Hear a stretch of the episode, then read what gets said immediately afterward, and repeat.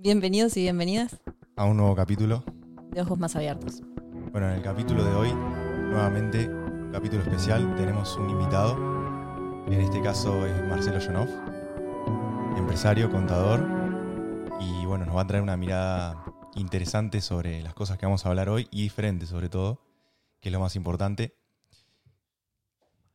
Ponele.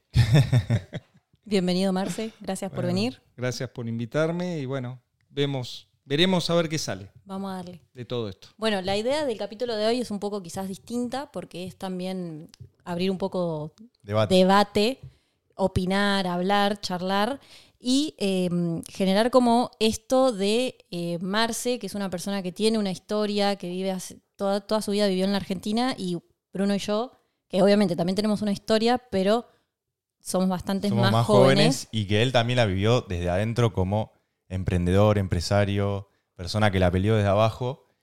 Y bueno, nos va a traer toda esa experiencia y eso que por ahí a nosotros, no, digo, no vamos a decir que nos falta, lo estamos aprendiendo todavía, pero que todavía no tenemos ese recorrido en esta Argentina. Nosotros conocemos una Argentina por ahí que, que es diferente, claro. Claro, ver cómo, más que nada, el tema de las opiniones entre una generación y otra generación, que es algo por lo que estamos atravesados. Como país estamos atravesados por eso. Sí, y, como y el mundo, ¿no? El mundo es un Exacto. poco así. ¿sí? Exacto. El mundo es así.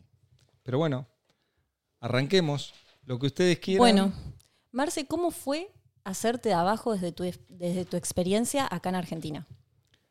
una experiencia eh, inédita. Tengo muchos amigos que están afuera, que les tocó después de la universidad en general, sí, creo que todos, sí, después de la universidad, eh, les tocó hacerse afuera. Que lo estamos viviendo ahora Pero- nosotros con nuestros amigos. Ustedes, sus amigos, se están yendo y, les, y bueno, y ustedes tienen una vivencia de lo que les está pasando afuera. De todas maneras, los momentos del mundo son diferentes. Hace, yo tengo 59 años y ustedes tienen 20, 27, 28. 27, 28 años. Bueno, 27, era, 28. era otro mundo. Ya estamos ahí, ya estoy Sí, casi en los ya 20. Estamos están, ahí. ya están, ya están. Más 28 que 27. Exacto. Pero era otro mundo. Era otro mundo, un mundo diferente. Y hacerse de abajo en aquel mundo, en Europa, básicamente, donde se fueron la mayoría, algunos se fueron a Estados Unidos, pocos, pero la mayoría se habían ido a, a- a España y Francia. Tengo algunos que fueron a Alemania en aquella época. Mirá qué loco. Era raro, Alemania era raro, era más España, Italia y bueno, Sí, sí. y algunos se fueron a Estados Unidos que todavía están. Y la vida nos fue contando en- con otros medios, ¿no? Porque no, ustedes están en línea, están como si Todo el tiempo todo el conectados, tiempo sí. conectados y van viviendo. Bueno, nosotros no. Y también había había aquello de que seguramente va- pasa ahora, ¿no? Que era si me fui eh, tengo que ser exitoso. Y, y bueno, el éxito, después si quieren charlamos de lo que es el éxito. No, no, Sí, el sí. éxito en la concepción de, mi generación o la de ustedes, digamos en lo económico, Sí. ¿sí? que es muy relativo, eso no es éxito, pero no importa. Pero el discurso era, me está yendo bárbaro. No siempre fue bárbaro. Y no siempre, diríamos que la mayoría les tocó pelear lo mismo que nos peleamos acá. Yo soy un defensor de las oportunidades que da nuestro país. Yo estoy convencido, pero no por nuestro país, estoy convencido en que eh, las oportunidades se dan en mundos inestables. En mundos estables es más difícil que se produzcan oportunidades. Hoy justamente en la empresa estábamos charlando de esto. A raíz de una serie de cambios, este, yo los eh, arengaba a todos a que justamente donde hay un problema, donde hay un movimiento en algo en la vida, no importa en qué, en el trabajo, en, en tu propia vida, en, con los amigos, con tu familia, donde hay un movimiento, primero, para algo vino y segundo, es una oportunidad de aprender. Sí. Y qué loco que esas oportunidades no es, pareciera, en mi opinión, no sé qué pensarás vos, pero pareciera que no todo el mundo las puede ver. Por eso es que es más fácil, porque es un poco más fácil, irte a Europa, ganar bien, que ver una oportunidad en un país donde estamos más inestables, que es también un poco nuestra manera de verlo, por eso estamos Claro. acá. Cuando- Sí, eh, yo vuelvo para atrás. Y y voy a esa idea de que cuando me voy afuera tengo que ser exitoso. Siempre relato que soy exitoso. Hay algunos libros de hace muchísimos años que contaban las historias de los españoles allá en 1800 y pico y 1900 cortitos, que contaban justamente esa historia de las cartas. eh, no sabes cómo me está yendo en Argentina, genial me está yendo. Y no siempre fue así. Es decir, siempre contamos el relato porque nos fuimos que tenemos que ser exitosos. Eh, la verdad es que en mi historia, en la historia de mis amigos, les fue bien, pero si hubiesen hecho lo mismo acá, no les hubiese ido tan diferente. Lo que yo sí veo y observo que la calidad de vida del día a día, en las cosas de todos los días, tomarte un bus, comprarte un auto, eh, en realidad no lo compras, eso es otra discusión, pero digamos, tenés una calidad de vida diferente. Las cosas, digamos, entre comillas, funcionan. Las cosas, el día a día Sí, sí. funcionan. Exacto. Y además hay una ilusión, para mí es una falsa ilusión, de que siempre fue bueno, siempre fue estable. Es una gran discusión que tengo, no, pero en Europa, no, la plata ponela afuera, total, siempre fue bien. Y yo le recuerdo que mis abuelos, no es el caso de mis abuelos, abuelos de, de mis amigos, vinieron acá corridos por guerras. No por un hambre que no me alcanza para ir a comprar el supermercado. Ahora a la tarde tengo que. De tres días no puedo comprar del mes porque no me alcanza. O cinco días o siete. No, venían de haberles matado a la familia. de- o sea, eso de la estabilidad es una falsa ilusión eh, impuesta en, en Occidente por alguna razón. ¿no? Sí. Por una necesidad humana y por alguna razón económica seguramente también en el fondo. Entonces, Sí, de hecho se vive con todas las crisis que tiene migratoria y todo ese tema hoy en día. Seguro. Por eso te digo, cuando te dicen, no, porque afuera siempre, no, siempre no, siempre no, no, no me olvido. Están, mis padres cuando eran chicos este, tuvieron coletazos de todo eso, entonces no es siempre, viste, el siempre, el nunca, Sí, son sí. palabras que de- Sí, sí, debiéramos desterrarlas porque no es así. Nada es tan exacto. Entonces no es tan exacto. Exacto. Y, y además hay un discurso que tiene una razón cultural. Hay un discurso en Argentina del anti-Argentina. Hay un discurso, hay un, todo un discurso que no lo ves en ningún país de Sudamérica. Porque vos hablas con los uruguayos, y ni, pero ni en pedo te hablan en contra de, no, que Uruguay es una cagada. No, jamás vas a escuchar a un chileno. No, un chileno ni en pedo. ni en pedo. Es el mejor país del mundo. Igual nosotros también tenemos lo- un poco ese orgullo. Sí, pero- Pero cuando no vos desde lo económico, No, desde pero la cuando vos estás acá, cuando vos estás acá, dinamitas al país. Lo dinamitas. Sí. Ahora, cuando de afuera, eso es como cuando vos criticabas a tu abuela o a tu mamá. Vos lo podés criticar. Ahora, si viene alguien de afuera a criticarte, Claro, no, eso para sí, un poco. Sí, sí, sí. Exacto. Para un Sí, poco. sí, Yo sí. puedo hablar Sí. mal, vos no. ¿eh? Sí, sí. Sí. Pero hay, hay todo un discurso de eso. Con lo cual, También un poco refleja un poco la realidad. ¿no? Sí. O sea, hay un, también un sentimiento de, sí, sí, de frustración o de, totalmente. de angustia, de enojo. Totalmente. Eso explica, más allá de lo pasional, también explica eh, lo que nos sucedió en el Mundial. Eso explica mucho. Porque mm, hay una necesidad de triunfo. Sí, Hay una necesidad de, de, de triunfar. Sí, De que nos vaya bien. Y me emociona. sí. Me emociona decirlo. Porque eso está. Eso está en la gente. Está, eso está. Y, y esa es la diferencia que nosotros tenemos. Cuando sepamos eso, pero el pueblo, el problema que no está en el pueblo, el problema es histórico. Argentina, en realidad, el núcleo, como yo veo las sociedades, yo veo, yo creo que las sociedades se forman de arriba para abajo. ¿Sí? Las sociedades se forman, no las sociedades. La- las organizaciones. ¿sí? Tomemos al país como una organización, como algo más real. Sí.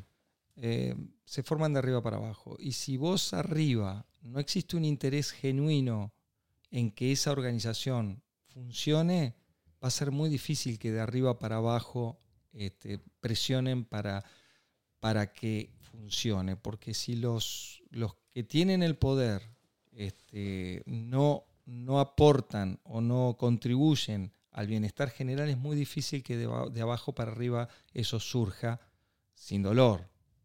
Con dolor es, hay dolor, guerra, lo que fuere, y después hay una, toma, hay una toma de poder y ese poder construye hacia abajo. Bueno, justamente, vuelvo a lo mismo. Si de arriba para abajo no hay una conducción o no hay un interés en que funcione, porque todos ponemos ahí adentro, es muy difícil salir adelante. Ese es uno de los principales problemas de la Argentina. Sí. ¿Y qué es lo yo. que está pasando hoy en día? O sea, se está llegando a un punto donde se está reflejando eso y por eso es que también te trajimos acá porque nosotros no vimos todo lo que antes pasó y las cosas que nos cuentan... El mate. Ah, perdón. Las cosas que nos cuentan, Sí. bueno, nuestros padres, abuelos y, y estaría bueno que vos nos cuentes un poco también de cómo era antes y cómo es hoy en cuanto no solo a, a esto de que hablamos de la meritocracia, esto de que nosotros siempre decantamos a que es en el individuo, o sea, se, se refleja todo en el individuo, en las ganas de que tenga la persona, sino en cómo, cómo se vivía antes y cómo hoy se vive esa, re- esta misma realidad en la que parece que es un bucle, porque recién Sí. estábamos, vos estás contando cómo tus amigos por ahí se fueron en esa época y hoy Es lo mismo. por olvidarnos de la historia, como dice el- la frase esa, cliché, estamos condenados a repetirla. Sí, yo igual, eh, a mí me dicen meritocracia y se me paran los pelos de punta. y le voy a explicar por qué. Igual me gustaría antes eh, contar, porque también la historia es importantísima. Sí. Es importantísima, porque desnudar la historia desnuda la realidad de hoy y nuestras posibilidades en el futuro. Entonces, los que vemos eh, o queremos ver a los héroes y a la historia más real, más humana, más eh, con intereses propios, empezar a desnudar esa historia de intereses, desnuda a la Argentina. Entonces, yo creo que la construcción de Argentina, eh, desde sus inicios, eh, primero hay, que, no hay que ser soberbio y ponerse en el lugar de los 1800, quienes éramos, éramos nada, éramos nada. Estaba, era un territorio vacío. Lo único que estaba era Capital Federal, Córdoba y el norte argentino que tenía algún desarrollo industrial porque pasaban las, las cosas hacia el Alto Perú. Éramos muy poco. Habernos independizado fue todo un logro, pero independizado es una falsa historia la de la independencia, porque en realidad lo que hicimos fue, nos salimos debajo de una, de, de una capa y nos pusimos debajo de otra capa. Sí. Entonces, que no había otra, No, no había otra forma, o sea, no. porque el poder así funciona. Es decir, Sí. sí, un ratito podés, pero vos no podés sacar las patas del plato como decimos habitualmente. Lo podés sacar un poco y en alguien tenés que apoyarte fuerte. Nosotros éramos muy débiles, con una potencialidad tremenda que en ese momento todavía no se veía, porque nosotros en ese momento lo único que bueno es un, un- un lugar de paso. De hecho, nuestra fortaleza era la aduana. Era un lugar de paso, era donde pasaban los barcos. De hecho, las invasiones inglesas en realidad eran un montón de barcos que venían a comerciar con la flota que no los queríamos dejar pasar y la, eh, bueno, finalmente pasaron, es la- la vuelta del obligado y toda esa historia de la primera y la segunda invasión inglesa era eso, era venían un montón de barcos a comerciar y nosotros no los dejábamos pasar porque le queríamos cobrar y bueno, ahí toda una discusión de, de dinero, ¿no? Sí, sí. No, no- no era otra cosa. Intereses. intereses. Eran los ingleses y los franceses contra los españoles y los, sus representantes que estaban, a- que estaban, a- estaban acá. Pero bueno, fue el inicio para, para la independencia posterior ante la cefalía de gobierno que había y la desatención además que hubo muchos años de- por parte de los españoles. Bueno, pero eso constituyó un inicio del país. No podemos no mirar eso. Obvio.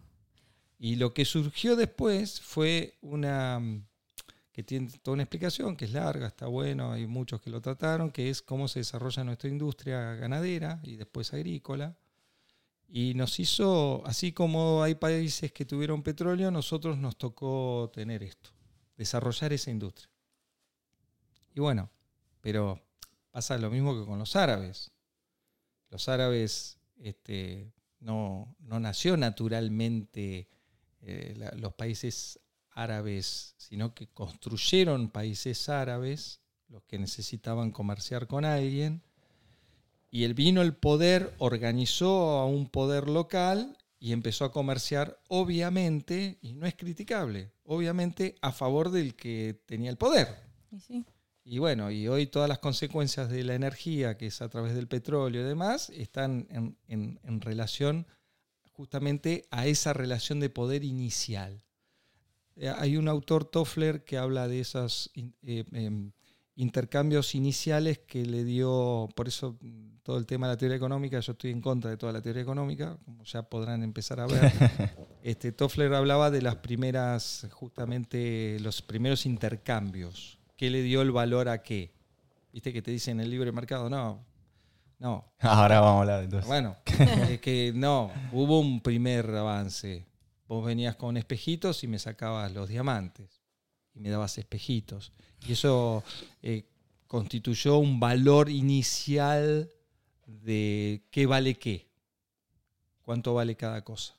Eso tiene uno, es el origen. Bueno, sí. Acá había familias, pocas, porque no éramos muchos, pocas que tenían esos campos, que eran los de la- del norte de provincia de Buenos Aires, sur de Santa Fe. Y bueno, y ahí se constituyó una cierta burguesía, un cierto centro de poder. ¿sí? Y después financiamos la campaña, no quiero entrar en discusión con lo de Roca, pero fue- se financió una Sí, campaña y bueno, y repartimos las tierras. Y esas 100 familias, como dice Moreno, esas 100 familias eran las mismas, en realidad eran 50 familias que había y, y- y, bueno, esas familias se hicieron ricas porque había trigo, había ganado, había no, desarrollaron, porque viste, la, la- la- la vaca no da leche, no da leche la vaca. La vaca está ahí, la tenés que criar, cuidar, sacarle, la- darle, bueno, es larga la historia, Sí. pero no da leche. Vos hiciste que diera. Entonces esta gente hizo que eso diera. Ahora, el problema está, por eso eso- e- ese es el inicio de Argentina. El problema estuvo en que toda esa gente que se hizo muy rica, muy rica, muy rica, esa gente no reinvirtió, y no es, no es criticable, ¿eh? no reinvirtió ese dinero en Argentina, se fue a vivir a Europa. Y entonces está toda la época del 1900, cuando te, te gritan, te, te- te- dicen la, la- la- la sociedad de 1880, que era Sarmiento y todo lo que vino después, y te dicen, no, pero bueno, pero eh, ahí éramos ricos. No, no éramos ricos. Eran ricos esas familias. Entonces, ¿era rica Argentina? No. Eran ricas esas familias que no vivían acá. Claro. Ese fue el, el despelote. En cambio, y además otra cosa, también hay que entender comparativamente la historia. Porque Estados Unidos, cuando en aquella época era industria, no servicios, en ese momento era campo-industria, ¿sí? industrialización. 1890 aparece la máquina a vapor, qué sé yo, entonces digamos, la historia de oro y plata ya había pasado, lo que estaba sucediendo era eso, se venía el mundo capitalista. ¿sí? Entonces, en el mundo capitalista, ¿qué pasó? En Estados Unidos lo que sucedió fue que ganaron los del norte en la guerra, que eran los industriales, versus los del sur, que eran agrarios, que usaban mano de obra esclava. ¿sí? Está. Bueno, ¿acá quién ganó? ¿Los industriales o los agrarios? Los agrarios. Listo, ya está. Entonces, entonces hay que entender la historia para entender qué es lo que nos está pasando. Sí. Entonces nos está pasando eso, que Argentina no se... mm, No se... Productora, por favor, no, No, sí, Sí, sí, sí, sí. Ya me está marcando, Sí, sí. me está no marcando lo que- interrumpa, productora. este, em, hay que entender justamente esto que sucedió para entender dónde estamos parados hoy. Bien. Es que ahí, El Por ser eso- nacional. Es que el ahí ser nacional. Es que hay algo muy importante que es, quizás hay algunas personas que crean o no, que se llama inconsciente colectivo. Y en el inconsciente colectivo están todas las ideas que nos atravesaron históricamente. Y cada país no solo tiene un inconsciente colectivo, por eso es que existen distintas eh, culturas, sino que incluso tienen hasta una carta astrológica. Y eso nos forma a nosotros como país. Todo lo que pasó en la historia generó ideas que todavía están ahí arriba y que nos baja y nos atraviesa por completo. Es parte de nuestro ser. Aunque, aunque somos del mundo, de alguna manera, donde nacemos, nos marca porque va a ser nuestra cultura por siempre. Y todo arranca en la historia, en cómo se formó y en cómo nosotros, los argentinos, fuimos teniendo ideas y las proyectamos ahí. Y hoy en día Estoy es parte de de acuerdo. nosotros. ¿Sí? Por Eso eso, todo lo que decís es importante porque te va a atravesar. Y te va pero- a atravesar hasta- aunque no estés enterado de la historia. Y por eso es que también es que el cambio está ahí. Está en eso que dice Agustina, está en esa conciencia colectiva que nosotros llamamos cultura y está en los valores que tiene cada individuo dentro de la sociedad. Totalmente de acuerdo. Por eso es que también, eh, como, bueno, como hoy ya se sabe, o sea, la juventud está con este nuevo personaje, Milei, que se habla todo el tiempo hoy en día, y, y plantea esto, este, este tipo. Plantea el cambio desde el individuo, de lo moral, desde lo ideológico, se podría decir, y por eso es que toda la juventud lo acompaña Claro. sin tener en cuenta todo esto que vos Sí. estás diciendo, que sí se escucha eso. ¿Se escucha? Sí, sí. No hay problema. No importa. Sin tener en cuenta todo eso que no vivenciamos nosotros, que de alguna manera, como vos hoy decías, eh, la historia es importante. Y no la historia que está escrita en los libros, porque ya sabemos que la historia que está escrita en los libros la escribe el que tiene el poder, sino la historia desde la vivencia. Desde haber estado 60 años en el país, 59, perdón, 52 y, y vivenciarlo desde ese lado, desde ser una persona que creció, que construyó, que tiene una empresa hoy en día, que le va bien y que, en alguna, y que de alguna manera te puede dar esa mirada y por eso es que, que sentimos que esto puede ser muy enriquecedor porque bueno, tenemos dos miradas que las dos tienen su parte de verdad, porque... Claro. En algún punto también la Total. juventud ve algo que por ahí. Totalmente. Eh, mira, eh, yo creo lo que cree Moreno en esto. Moreno, eh, con respecto a mi ley, dice lo siguiente. Y lo creo ¿Quién es. Moreno? Perdón. Moreno es un, el único peronista que queda en este país. Ah. Claro, exacto. Ese Es el que se presentó peronista. para. Fue secretario de Comercio Interior en el. en- secretario de Comercio, perdón. En el gobierno de Cristina Kirchner, creo. Es, ah, sí, ya sé. quién. Y bueno, y se presentó para, para las elecciones, Sí. sacó menos del 3-4%, Sí, sí, una sí. cosa así. Bueno, pero lo importante es lo siguiente, lo que les quería decir es lo siguiente. Moreno comenta de Milei que le tiene mucho respeto, porque mm, dice, Milei es sincero, eh, no es coimero. Eso es un valor enorme. Ahora, si yo, eh, ustedes son muy jóvenes, había un recaudador de la FIP, en, e- en aquel momento de, de GI, creo que, creo que se llama Tachetti, creo que era Tachi. y también era un tipo súper leal, pero un tipo que, que terminó destruyendo al pequeño y mediano empresario. Entonces, no se trata de ser solamente honesto, tenés que ser, tenés que saber, tenés que ser empático, tenés que, tenés que tener un, tenés que estar abierto, porque la política es el arte de hacer posible lo imposible. No es una cuestión técnica. De hecho, si, si fuese una cuestión técnica, eh, sería revoludo el tema. Es decir, eh, eh, si, además no está solucionado. En materia económica nadie tiene razón. Y esto lo ves todos los días. Nadie ¿Y en tiene materia razón. política? Y en materia política tampoco, pero la, la política es una construcción de conversaciones. A través de la conversación es una construcción. Por eso. Y bueno, pero está todo abierto porque somos infinitos individuos. Y como individuos todos somos diferentes. Ahora bien, hay dos o tres cuestiones que me gustaría comentar respecto a, a- a los anarcocapitalistas. ¿Saben lo que significa anarcocapitalista? Sí, Es anarquismo. sí. Sin gobierno, ¿no es eso? Igual eso es filosóficamente. No, no, no, estamos de acuerdo. Estamos de y acuerdo. nos vamos a. Estamos de acuerdo, estamos de acuerdo. Lo que pasa que mi ley asusta porque en su discurso, yo no estoy diciendo que vaya a aplicar esto, pero en su discurso es extremo, es extremista. Entonces, no me preocuparía si me estuviese mintiendo. Me preocupa justamente que creo que es extremo en todas sus ideas, pero es extremo en la, o por lo menos dice que va a ser extremo en sus decisiones. Y, vuelvo a reiterar, la política es una construcción de conversaciones, ¿sí? Y mm, digamos, eh, ¿cuáles son las pautas del anarcocapitalismo? Porque también uno tiene que entender cuál es, porque, digamos, eh, dentro de los liberales tenés muchas, viste, hay muchas escuelas, ¿sí?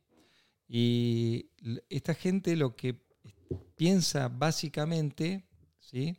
A diferencia de los otros liberales, que era la escuela de Chicago, básicamente la escuela de Chicago, eh, ellos piensan mucho en lo individual, ¿sí? Mucho Sí, en el individuo. en el individuo, ¿sí? El individuo, es decir, lo que... Nosotros hablamos mucho del Sí, individuo también. Pero es que, es que yo también creo en el individuo, yo también creo en eso totalmente, pero no puedo dejar de pensar filosóficamente y espiritualmente en que no somos parte de, de- perdón, que somos parte de un todo, Sí. con nuestra indi- individualidad, pero somos parte de un todo.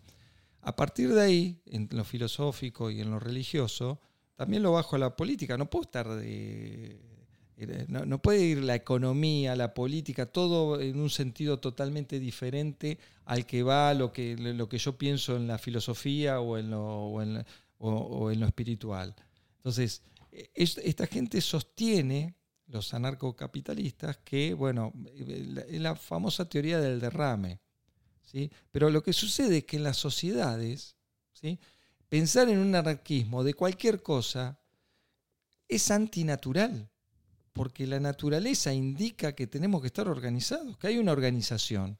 No viene de la anarquía la organización. Y eso, lo que pasa es que cada vez que uno dice una cosa, habla del blanco, inmediatamente tu mente va al negro. Entonces, cuando vos hablas de, no, estoy, no estoy de acuerdo con los liberales, enseguida pensás que estás de acuerdo con el comunismo, Sí, para sí. llevarlo al otro, Al- al extremo, otro extremo. al otro extremo. Bueno, no, en el medio está la vida. En la vida- Claro. En el medio está la verdad. Digamos, la verdad la que estamos viviendo. Sí, sí. Porque ningún sistema se pudo. Justo te iba a preguntar lo mismo, porque No si te vas para el otro lado, también encontrás que hay unas yo- no, existe. Miren, eh, un poquito de teoría económica, un poquito, un chiquitín. Hubo una persona que vio, unas personas que vieron lo que iba a suceder con el capitalismo extremo. Y fue un desastre lo que sucedió. Ustedes vean alguna foto de 1009 cortito en Estados Unidos donde estaban los cinco grandes eh, popes de la industria. Sí, explotaban niños, todo. Fue Lo tremendo, peor de lo peor. Fue tremendo. Había gente que ya había pensado que eso iba a suceder. ¿Sí? Y escribió libros. Y lo siguieron a rajatabla y volvió. Y, y fue un fracaso. Que fue el comunismo. Entonces, toda esa gente que escribió vio lo que iba a pasar. No lo estaba pasando. Vio lo que iba a pasar. Con lo cual, filosóficamente, me saco el sombrero con esa gente. Y, y- y sucedió. Y sucedió. Sucedió. Nos estrellamos. Entonces, eh, ahora bien, cuando fueron a aplicar la, la técnica, la técnica que decían ellos que era la solución, nos volvimos a estrellar. Y así sucesivamente. Entonces, primero, no existe una teoría perfecta. El No. ser Es que humano eso es lo no que se me existe. viene a mí a la mente. Entonces, No existe. Que es todo técnica, como si hubiese Claro. un paso a paso a seguir. Que de hecho la economía es una ciencia Sí, inexacta. totalmente. no, están- primero, pará.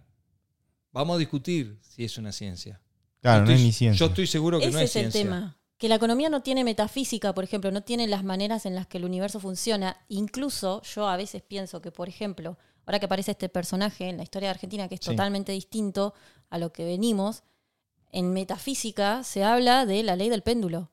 Sí. Y que cuando vos estás muy en un extremo, que algo lleva muchos años en un extremo, sí o sí va a venir el otro extremo. El otro extremo. Y va a venir y es inexplicable. Entonces vos dame todas las teorías que quieras y el paso a paso, pero la vida misma, por eso es que también Argentina siempre es un país, viste, que se escucha mucho en declive, que no se puede progresar. Yo creo que en realidad pasa en todos los países, porque la vida es eso. Entonces, Comparto. eh, sí, muchísimo plan social, porque es lo que está pasando realmente. Muchísimo plan social, le damos a esta gente, sacamos más planes, que hay gente que no trabaja en este país, es una realidad, que vive de planes sociales y tiene que venir alguien, tiene que venir alguien energéticamente que corte con lo social. Sí, de todas maneras, Es un ejemplo. Sí, yo te quiero decir algunas cosas. Porque, digamos, todos hablamos y nos encanta hablar sin saber, porque no sabemos, porque no podemos saber de todo. Ahora bien, el problema no son los planes, o sea, e- económicamente hablando, ahí, ahí hay un problema social que hay que rescatar. Y Ah, el problema son los es- valores. Eh, eh, Exacto. El tema está en la consecuencia de los planes sociales. Exacto. No es el plan social. Económicamente es el 0,8%. No juega en el presupuesto. No, es. eh, hay, más. Hay más hay subvenciones más. en la industria. 10 veces más. 10 veces sí, sí. más.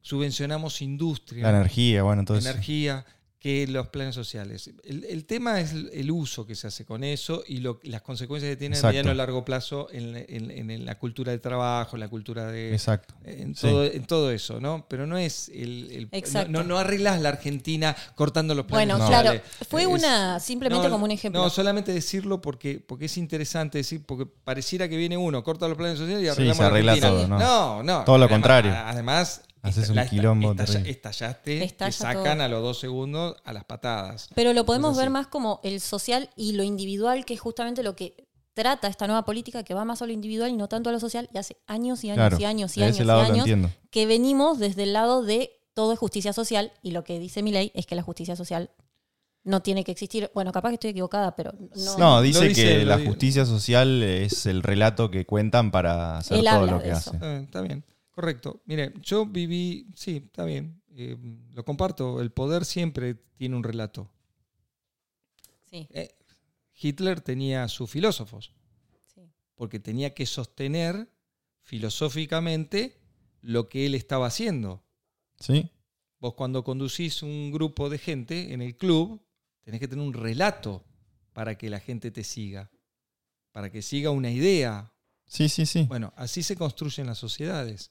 Entonces, siempre hay un relato atrás. Sí, siempre. Siempre, siempre. Es, es- es- es condición sine qua non. ¿no? no podés conducir nada si no hay un relato, una construcción de, de- de- de un relato y de, de una historia, de un relato de una historia. Somos cabo, relatos. Somos un relato Sí, sí. y un relato hacia adelante. Te juro que si haces esto va a pasar esto y vamos a cambiar todo. Y el relato de mi ley en este momento, el relato de mi ley usa. Por eso, en eso estoy con el Papa. Y es peligroso. Y es peligroso. Yo creo que no va a pasar nada. Pero es peligroso el relato, porque hubo una persona, dijo el otro día en un reportaje que le hicieron al Papa, diciendo, se llamaba Adolfo, que por el- la bronca que tenía y la frustración que tenía un pueblo, llevó a un pueblo a una masacre. Llevó a un pueblo a una masacre. A una masacre propia, Sí, ni sí, hablar sí. hacia terceros. Pero hay otro relato más, que hubo gente del otro lado que financió eso. Y después, después que lo financió, después que le vendió todo el acero, después que le vendió todo el petróleo, el carbón, perdón, en ese momento era carbón y petróleo, después se puso del otro lado y financió del otro lado. Entonces, a ver, tenemos que entender cómo funciona el mundo. Si vos no entendés cómo funciona el mundo, es difícilmente, o sea, fácilmente te van a convencer de un relato. Obvio que estoy de acuerdo con mi ley que está lleno de parásitos. ¿Quién no lo sabe eso? Totalmente. Ahora, yo te hago los números y vos te vas a dar cuenta que con esos parásitos, sacando esos parásitos, no arreglás el problema del país. Y no estoy diciendo no lo tenés que hacer. Estoy diciendo que esa no es la solución. No, no, obvio. no. Entonces, si yo hago eje en eso, no nos comamos ese cuento. Y no tiene nada que ver. Mi ley por ahí va a ser exitoso si gana. ¿eh? No tiene, pero no me como, yo no me como el cuento ese, porque conozco los números. Conozco Sí, además Argentina. porque conoces el contexto No, mundial seguro. y te das cuenta de que son dos bandos o es Sí. uno mismo, capaz, que están... Y Mirá. que el mundo va o para un lado o para el otro y los Correcto. políticos son títeres del poder. Divide Eh, yo, a Exacto. ver, eh, nadie puede creer, es ridículo creer, ridículo, ridículo creer que un presidente gobierna un país. Sí, A lo sumo puede ser un gerente del país, pero jamás el que gobierna el país. Esto no te ata totalmente de manos. En esa ventana de poder, vos podés hacer muchas cosas. Claro. ¿sí? O sea, no es blanco o negro otra vez. Vos en esa ventana de poder podés construir mucho o podés destruir mucho. Entonces, y si no tenés que caer en pseudos este, gobiernos democráticos, que esa es otra de las historias, la fantasía de la democracia, porque Sí. esto hay que decirlo también, es decir, este, vivimos en una ilusión también. vivimos en una ilusión. Vivimos en una ilusión en todo, ¿no? Bueno, Por eso vamos a También era el propósito. más grande, Sí. ¿no? Pero El, propósito en realidad de este podcast era esto, era Es claro, elevar la conversación, llevarla a un plano más arriba y ver las cosas Sí, desde abajo. Si bien nosotros nos manifestamos a veces sí. y tenemos, a mí me pasa, por ejemplo, o sea, yo no, lo dije en el anterior capítulo, no voté, pero hubiera votado a mi ley, porque estoy con el sentimiento de la juventud y Seguro. entiendo que esto necesita un cambio, para bien o para mal, como lo que recién hablábamos, o sea, también hay, eh, a ver, ¿cómo lo puedo explicar? Desde lo terrenal también uno quiere eh, ver a un país bien, Seguro. siendo joven. Es la realidad y yo creo que en realidad estamos muy atravesados por eso. Sí. Eh, vos, uno ve a la gente afuera y estamos atravesados por eso y ya. Pero me parece muy interesante, me hizo acordar, hay una serie en Netflix donde gobierna el Papa. Ah, el eh, reino. sí, el reino se llama. bueno, esa serie te muestra, te muestra que hay un poder sobre el poder y vos a ese poder no lo conoces. Entonces, un poco Claro. estar hablando de la misma política es un poco lo que el poder del poder quiere. Porque la misma política es, en mi opinión, una construcción y nunca la conocerás. A mi ley, lo, en lo personal, pienso que a mi ley lo puso un muñeco y dijo, este es el futuro X. Yo creo que no va- es tan así, Eh, pero sí. Digamos. En lo fundamental, eso Mi ley estará buscando. Lo mismo su- con todos los apoyo, ¿no? candidatos. No, Sí, es sí, que sí. hay un candidato Sí, sí. que zafa de estar en ese control. Mira, eh, nosotros tuvimos en nuestro. Hablábamos de 1800, cuando. eh, yo les cuento dos o tres historias rápidamente para entender. San Martín, que siempre digo, lo deben haber contactado en una fiesta. Sí, porque él traiciona a sus amigos.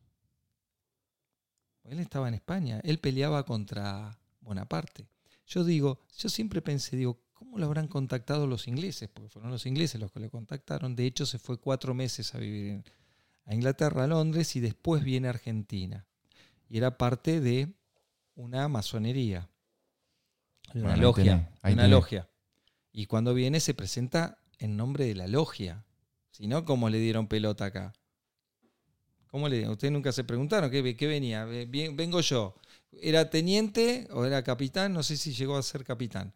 En, un ejército que traicioné y me vine acá a Argentina. Es una historia media como de fantasía, ¿no? Como, ¿no? Bueno, lo que cuentan es que él va a Londres, está cuatro meses, vuelve y hay un plan que habían desarrollado. Esto es normal en los países.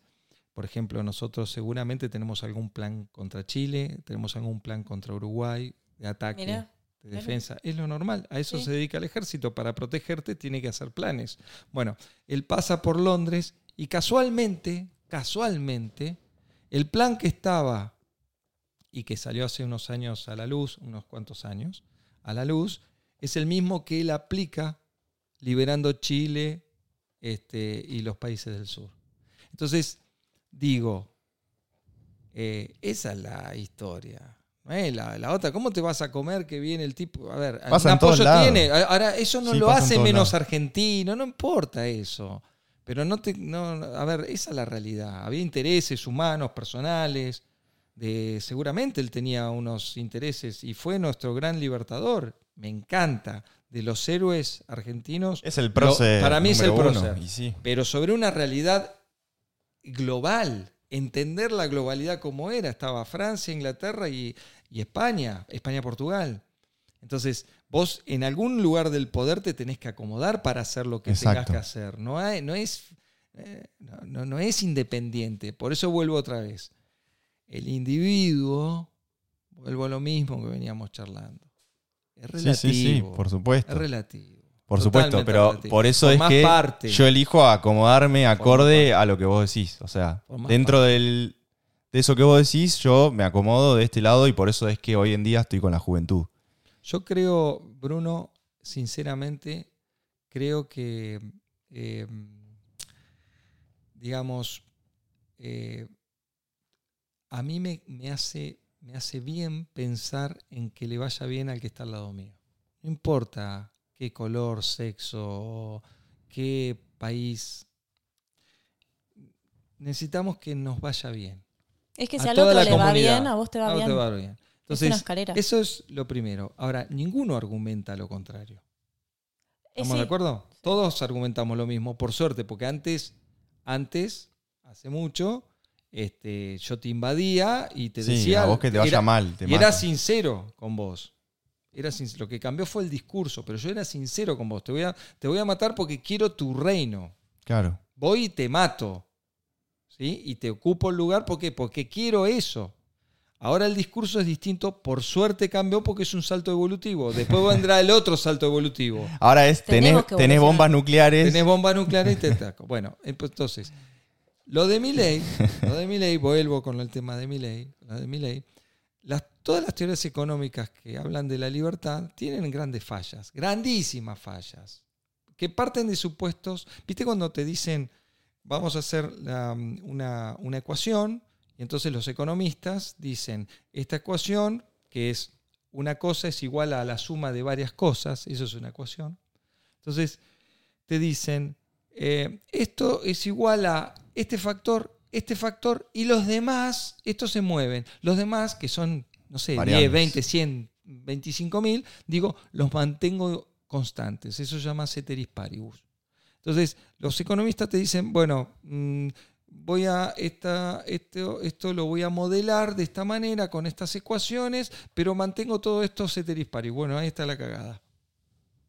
Ahí está la cagada. Porque las variables son infinitas. Entonces, para modelar está todo bien, está bueno, te salió genial el modelito económico, pero después cuando lo aplicas no funciona. Y parte de muchas, de muchas, eh, em, y te voy a dar un ejemplo.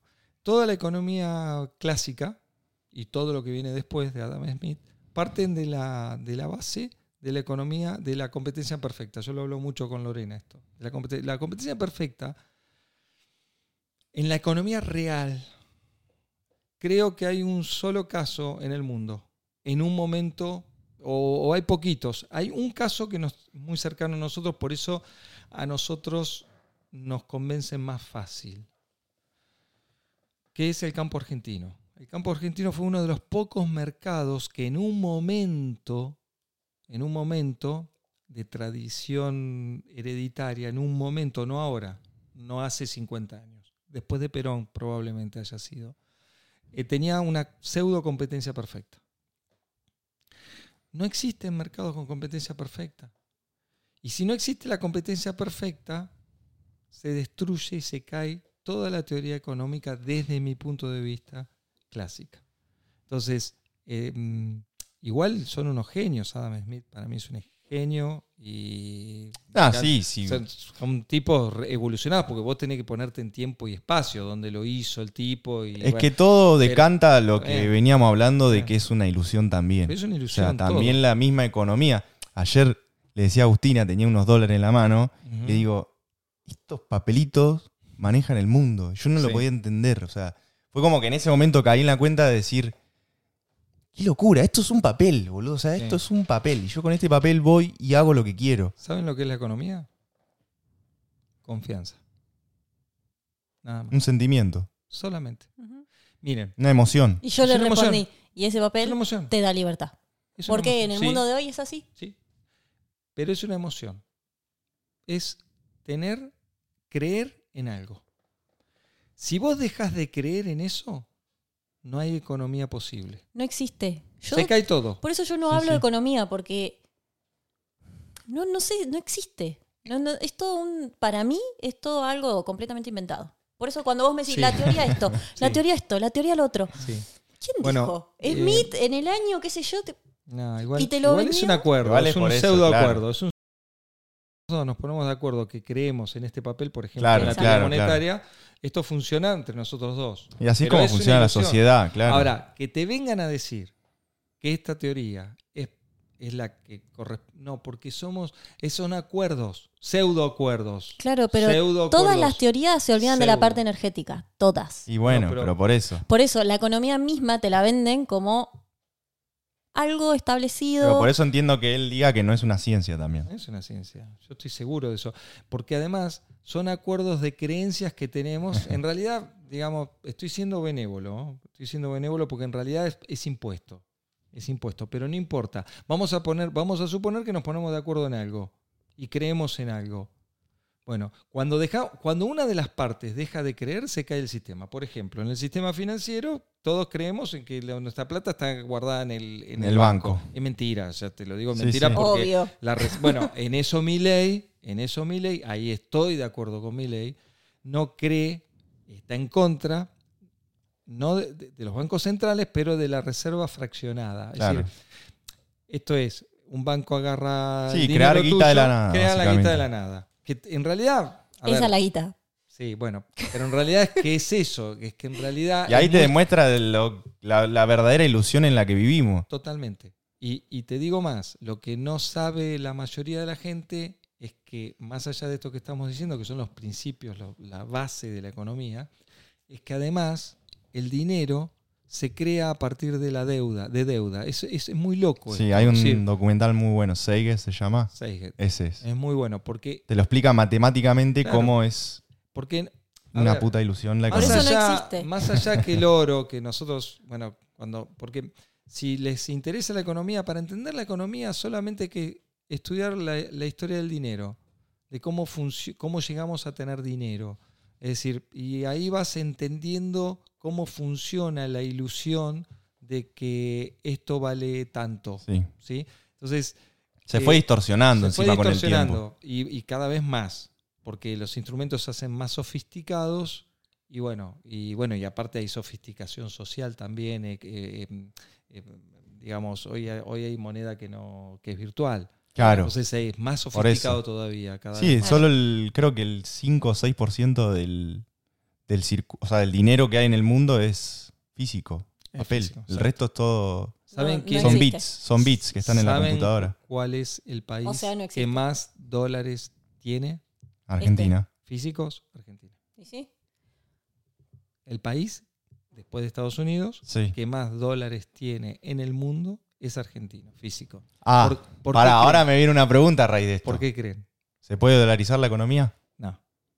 Sí, pero O las sea, no se puede. Las sí, consecuencias. sí, las consecuencias. Ya la viví eso. Es que aparte no tiene sentido. Es. Primero, primero, me voy a atar. Primer punto, quieren de lo mayor a lo menor. Me- nunca me ataría a un, a un billete que está discutido en su poder. Sí. ¿sí? Yo creo que no va a perder en el corto plazo, pero digamos en el mediano o largo plazo le, le están discutiendo el poder al billete. Esto es así porque es muy sencillo de entender. Antes de Estados Unidos, hace pocos años, manejaba el comercio internacional. Manejar el comercio internacional significa que tenés, además de... Sí, que los países De- comercian con tu moneda. Sí, comercian con tu moneda a partir del acuerdo que hubo, el acuerdo, ponele, eh, Bretton de Woods. los petro, de los Sí, petrodólares. en Bretton Woods, ahí donde se cambió el patrón oro. Se cambió el patrón oro, que viene todo como. Bueno, toda esa historia hizo que eh, Estados Unidos fuera los líderes del mundo. ¿Y qué pasa? Estados Unidos es fuerte no por lo que vende, sino por lo que compra. Es al revés la historia. Entonces, no- como no ellos nada. consumen tanto, No tienen, tienen el poder de compra. Entonces eso los hizo tan fuertes. Es al revés de lo que uno piensa. Uno piensa, uh, para hacerme rico tengo que vender mucho. No, tenés que comprar mucho. Es al revés. Esos fueron fuertes por eso. Pero ¿qué pasa? Ese le- les trajo aparejado una otra ventaja, que cada vez que ellos, para producir armas, porque el 50% del presupuesto de Estados Unidos, al menos era hasta hace unos años, es en la máquina de guerra, eh, casualmente el desfasaje que tienes de, de presupuestario es del 50%. Y eso es inflación. Pero ¿qué pasa? Como ellos, como a vos te pagan con los papeles Sí, de la ellos, inflación se la inflación se la están pasando a los, a los otros, otros países. países. Bueno, pero ¿qué pasó? Ahora ya no comercian el 50% del mercado del mundo, Claro. porque se lo está disputando China. China, Rusia. Rusia. Y entonces ya no tienen el mismo poder de fuego. Por eso lo, lo que, la que generen para financiar su guerra, que es la inflación, la, se la van a estar es como que le está ellos viniendo, está escupieron viniendo- para arriba y le está cayendo el exacto. escupitajo. De todas maneras, es el país más fuerte. Cuando vos contás los barcos que tienen, los, los- aviones que tienen, las, las bombas nucleares que tienen, es el país más fuerte. Sigue siendo el más fuerte. Entonces, digamos, el poder lo tienen. El poder indiscutiblemente lo tienen. Pero el poder del dólar no es el mismo. Entonces, atarme una moneda que está en decadencia o discutida ya me produce un cierto miedo. Pero bueno, él plantea la Bueno. libre competencia de monedas, donde Sí. cada uno podría elegir. Perfecto, perfecto. El argentino eligió el dólar, o sea, Perfecto, no sé si por imposición o por... perfecto. Pero eso natural. te, quita, eso te quita un margen de maniobrabilidad. Porque el objetivo de él, que está buenísimo, es atarle las manos a, A los los políticos. políticos. Que me parece fantástico. ¿Sí? Como concepto extremo. Bien. Ahora, ¿y si le atamos las manos sin dolarizar? Porque ¿Se puede? ¿Cómo no se va a poder? Es querer. Porque, a ver, nadie te asegura que, a ver, bien- vengo mañana y te desato las manos los dos segundos. Es como creer que una ley va a ser infinita. Una ley es finita hasta que viene otro y la cambia. Y esto es lo mismo. No es el problema. El problema es que nosotros gastamos más en que, de lo que, De lo que producimos, sí. Y es eso. Entonces, no es un problema monetario.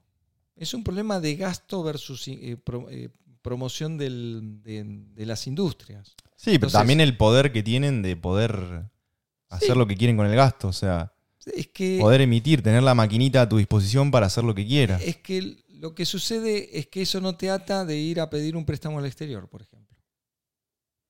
No, no, no te ata eso. No, no- porque, digamos, aparte hay que entender cómo funciona el mundo. A ver, ¿por qué nos dieron 45 mil millones de dólares? A mí me tocó, me tocó estudiar cuando me recibí en el 19... A ver, ¿cuándo fue? Hace tanto ya. 89 me recibí, me tocó, me tocó, me gustó, me encantó y lo primero que hice fue estudiar la deuda externa argentina, la, la de aquella, que tiene que ver con eso que hablábamos de la... de- de- del- Sí, nos lo prestan por los recursos. Nos prestan porque tenemos, porque pagamos, porque podemos pagar. Nunca pagamos, pero podemos pagar. No, eso es mentira. No, eso es una mentira absoluta política. o sea, pagamos con los recursos. Siempre pagamos. Si vos no pagás, yo te voy a contar una cosa para que vos entiendas. Porque esos son todos argumentos políticos Pero mentirosos. quiero decir, no si vos no pagás, no tendrías otra vez. de la- es mentira. Si vos no pero pagás. en términos monetarios pagás, no. Totalmente. Yo pensaba que lo pagás, pero con, a costa de, recursos. Pagaste, siempre pagamos nosotros. ¿Por qué te crees que nos vuelven a prestar? Pagamos, siempre pagamos. Siempre. Pero vos como la deudor, idea, pero la no querés idea- que te paguen la deuda. Ese es el tema. Ahí, ahí- hacia ahí va. El tema es que la- las deudas son tan creadas para que no las pagues, para que pagues intereses. Si vos tuvieses plata y no querés y querés estar sentado en tu casa jugando al golf en este parque hermoso que tenés acá en el fondo y tenés plata y no querés trabajar, ¿qué es lo que vos necesitas hacer? Sí, intereses. Exacto, vas, te doy la plata y vos pagame por y yo siempre tengo el capital y vos me vas dando Sí, intereses. si me venís y me cancelás toda la deuda, me cagaste. Exacto, te terminó el negocio. Pero bueno, pero eso es una parte, eso es pensando en términos monetarios, en términos de poder. ¿Qué significa el poder? Es poder hacer lo que yo quiero con vos. Conmigo, va, en realidad, conmigo. Entonces te tengo a vos, eh, no sé, quiero, necesito que vos me lleves y me traigas todos los días al centro. Quiero que vos eh, seas mi jardinero. Quiero que vos. y pagarte lo menos posible o lo que yo quiera. Eso es tener poder. Para eso se usa. Es como antes. Es lo mismo que antes. Ahora. Es lo mismo. Sí. Entonces, ¿cómo hago yo para dominarte? De esa manera. Te tengo endeudado. Y te- además tengo otra cosa que me juega a favor. Yo tengo mucho tiempo. No me importa tus cuatro años. Antes eran seis. ¿Por qué se creen que lo cambiaron a cuatro? Bueno, no tengo. Te espero. Vos te haces el loco, te espero. Te voy a esperar en la próxima. Veo cómo te cobro. Argentina siempre pagó. Argentina siempre pagó. Las deudas se pagan.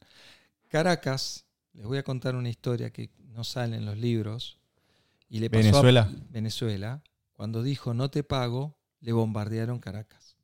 En Argentina pasó exactamente lo mismo con algo parecido con Perón. Cuando Perón dice me voy, la amenaza era una fragata inglesa parada frente al puerto de Buenos Aires a punto de bombardear. Esa es la verdad de la historia. No importa si Perón vos pensás que es bueno, no, no, eso no, interesa, no está en, valor en este momento.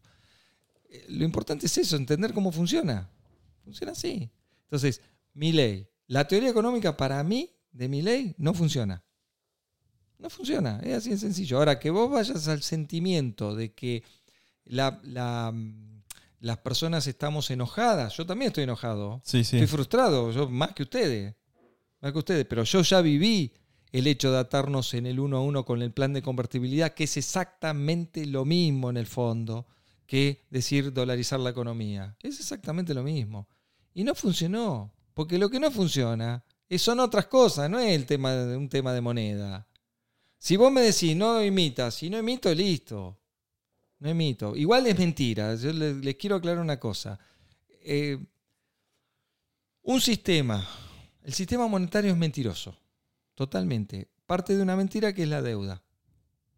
No está sobre bienes, sobre, sobre deuda. Y segundo, necesito emitir, porque supongamos que somos nosotros dos nada más. Vos me das plata a mí y me la das a mí. Vamos a simplificarlo en dos personas para entenderlo. Vos emitís plata, ¿sí?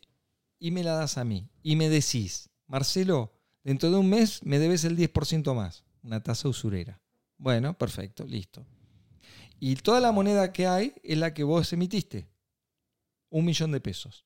Entonces, cuando llega el mes, yo digo, yo tengo el millón de pesos, te devuelvo el millón de pesos y ¿qué hago con los 100 mil pesos? ¿De dónde los saco?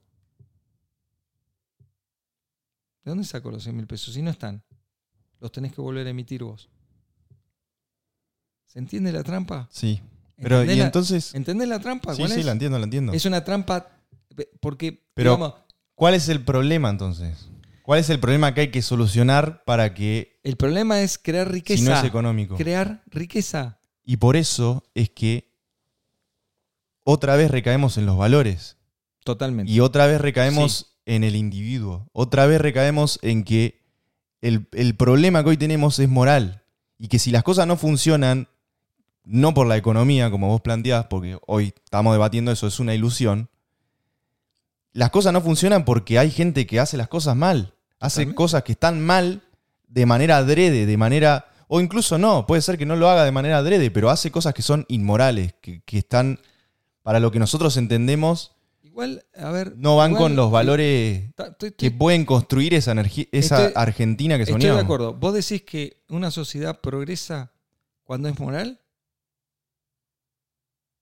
¿Solamente? ¿Solamente? ¿Vos pensás eso? Creo que se refiere más a deshumano. Creo que ya los valores que ciertas personas hacen acá son deshumanos directamente. Yo, yo estoy de acuerdo con eso. Lo que te pregunto es lo siguiente. Porque tomamos como éxito modelos como por ejemplo el yankee. ¿Vos crees que la sociedad... No. ¿Vos crees que el No, poder nada. yankee es moral? Para nada. ¿Y por qué es exitoso? En esos términos, ¿sí? Nos acotamos a ese término de éxito. Yo, pa- yo no, para mí, la, o sea, el- no, no me parece exitoso para nada. bueno, Estados pero Unidos. la población supuestamente vive bien. Económica, sí. Supuestamente. Supuestamente. Vive Yo bien. no, para mí no. Para mí tampoco. Es más, Bien. nosotros siempre decimos último país donde iríamos a vivir. Exacto. Sería el último país Bien. en el mundo. Pero- Prefiero irme a vivir a Uganda que a. Pero Estados son Unidos. los que supuestamente tienen el poder del mundo. Ujú. Bueno, Eh, sí. ¿O no? Supuestamente. Supuestamente tienen el poder del mundo. Manejan el mundo. Sí. O hay algo arriba Sí, que sí, bueno, exacto, no importa, sí. ¿no? Sí, El que bueno. maneja eso maneja Bueno, el mundo. ¿son éticos y morales? No. No. Roma era ética y moral y manejó el mundo durante. eh, Fue el imperio más largo que se conoce en el occidente. Fue ético y moral. No tiene nada No, que ver no. la ética y la moral con el, con el poder. No, además. Nada que ver. No, Pero- yo lo que quiero decir es que. Que el problema está ahí. El problema está en los valores que tenemos como individuos. Yo creo que la- que todos co-creamos con esos valores una sociedad que hoy en día sufrimos de alguna manera.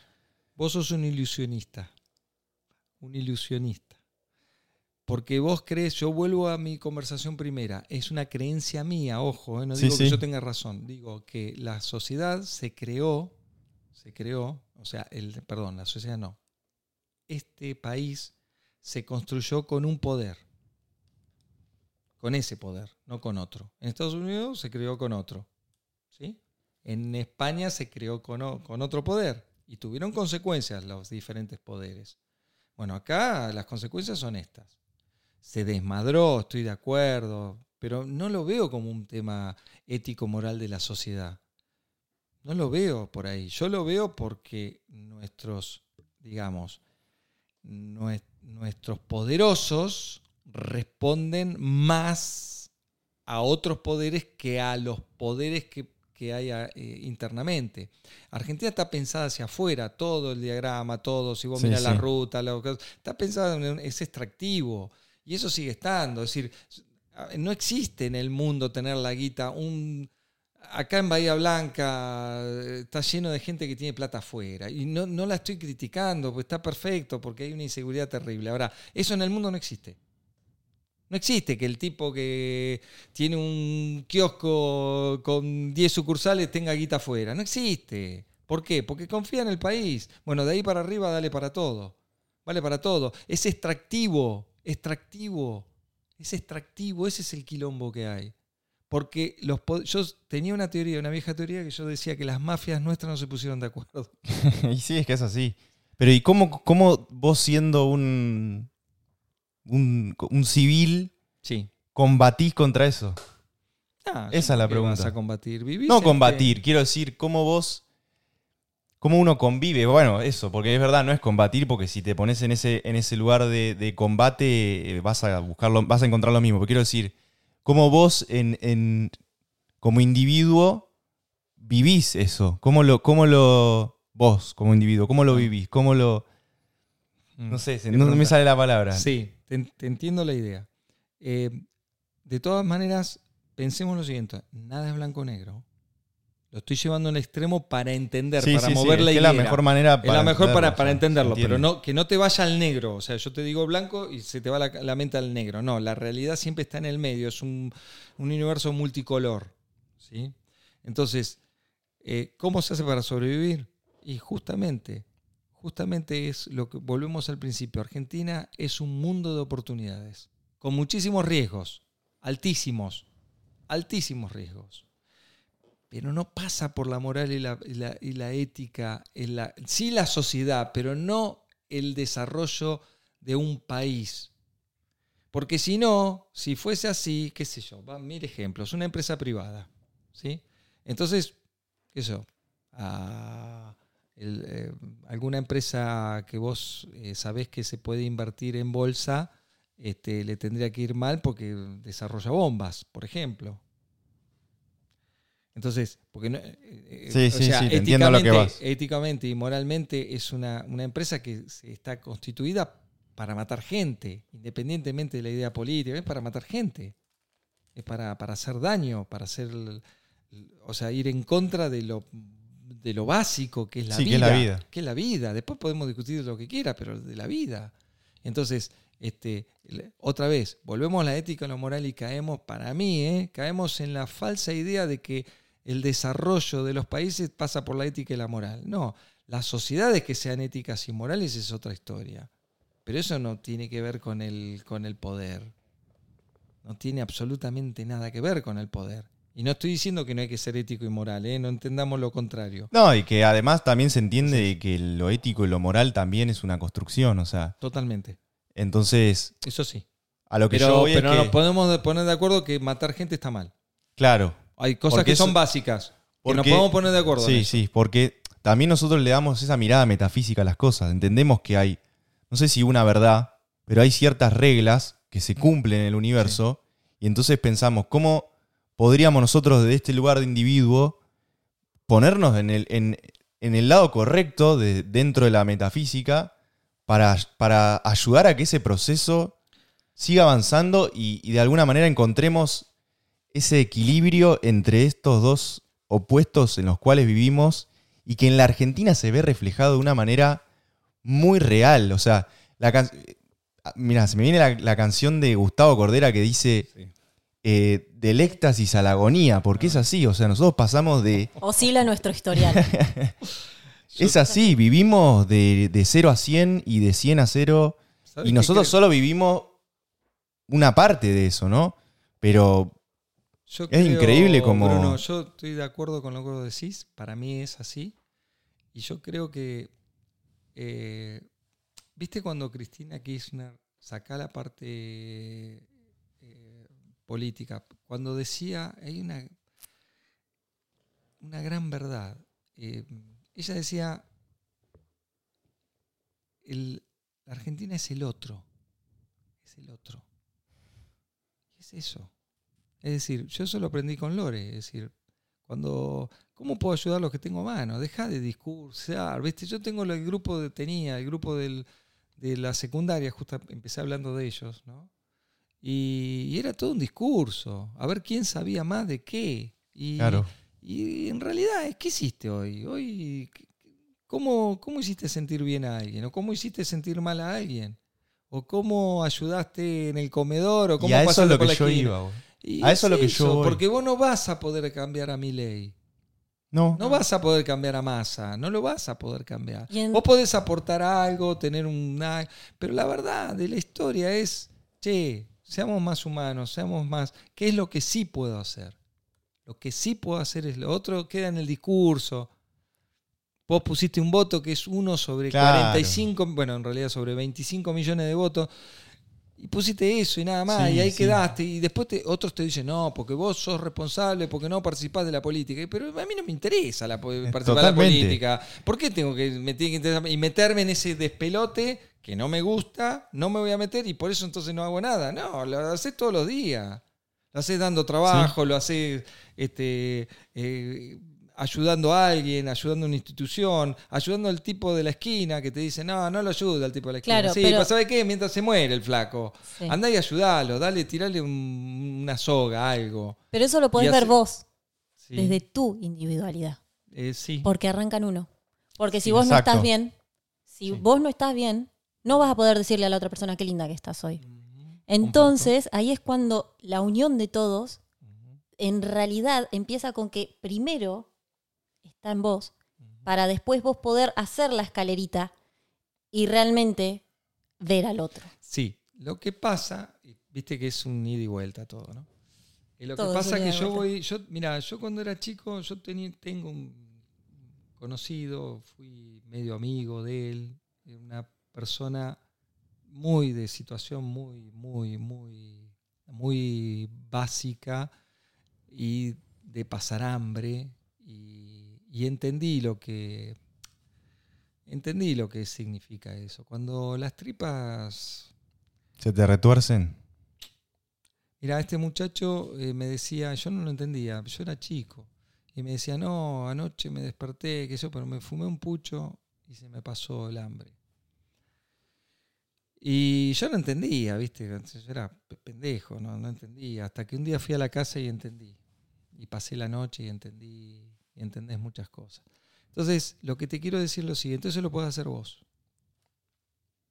Pero vos no le puedes pedir a un tipo que se está recontracagando de hambre que tenga la escalerita. el Sí, o que tire el tire papelito en el tacho. que tire el papelito en el tacho. Pero vos sí podés vos ser un ejemplo. Vos sí, podés ayudar, podés ayudar, No sé. podés ayudar, podés no sé. ayudar. Si te ayudas a vos.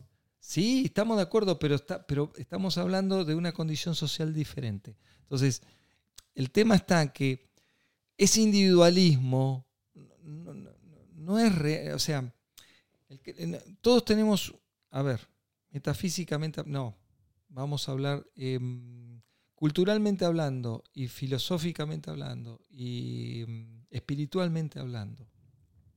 Todos tenemos un distinto desarrollo. Compartimos nosotros tres, qui- quizás alguien, otros, hemos charlado esto y compartimos. Tenemos distinto di- nivel de desarrollo en relación a el, no es el conocimiento, sino al grado evolutivo espiritual que tenés. ¿sí? Entonces, todos tenemos un grado evolutivo espiritual diferente. Entonces, ahí tenés el individualismo. Ahí tenés el individuo. Bueno, una persona no entiende lo mismo que entendés vos, todos entendemos diferente. Ahora, hay entendimientos que vienen de lo más bajo, ¿sí? Que es, es eso, vos tenés que, o sea, tenés que comer primero. Sí, el instinto. Tenés que, claro, porque es instintivo, sí, necesitas comer. Sí, necesitas, lo, primero, es lo básico, es lo básico. Entonces, en ese nivel evolutivo del ser humano, ¿sí? Vos necesitamos satisfacer cada nivel. No, vos no le podés exigir lo mismo a un tipo que vino, para aquellos que creemos que vino, que vino mil veces, a un tipo que vino dos veces. Uno puede pedir lo mismo espiritualmente.